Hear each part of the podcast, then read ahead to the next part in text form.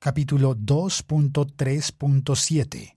Continúa la lectura Laura Jimena Ramos, comenzando en la página 48.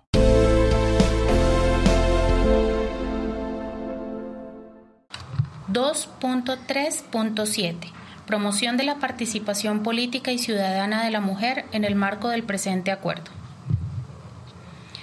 El Gobierno Nacional y las FARC-EP reconocen el importante papel que desempeñan las mujeres en la prevención y solución de los conflictos y en la consolidación de la paz, y la necesidad de promover y fortalecer la participación política y ciudadana de las mujeres, aún más en el marco del fin del conflicto donde su liderazgo y participación en pie de igualdad son necesarios y esenciales en los procesos de toma de decisiones públicas, en la formulación, ejecución, evaluación y control de las políticas gubernamentales para alcanzar una paz estable y duradera.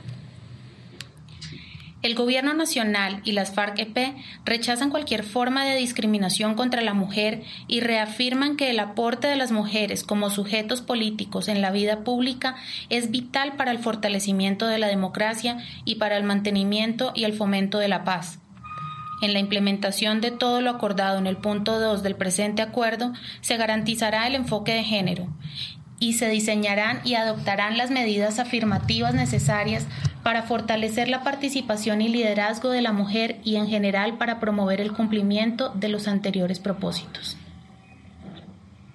El fortalecimiento de la participación política y ciudadana de las mujeres en pie de igualdad incluye adoptar medidas que contribuyan a garantizar una representación equilibrada de hombres y mujeres en la conformación de todas las instancias a que se refiere este acuerdo, Asimismo, se requiere propender por la participación equilibrada y el protagonismo de las mujeres al interior de organizaciones y movimientos sociales y partidos políticos. Con el fin de crear conciencia de derechos y promover nuevos liderazgos de las mujeres, se pondrán en marcha programas de formación sobre sus derechos políticos y formas de participación política y ciudadana. Lo anterior, sin perjuicio del deber de fortalecer el cumplimiento de los compromisos y normas internacionales y las normas nacionales sobre el particular.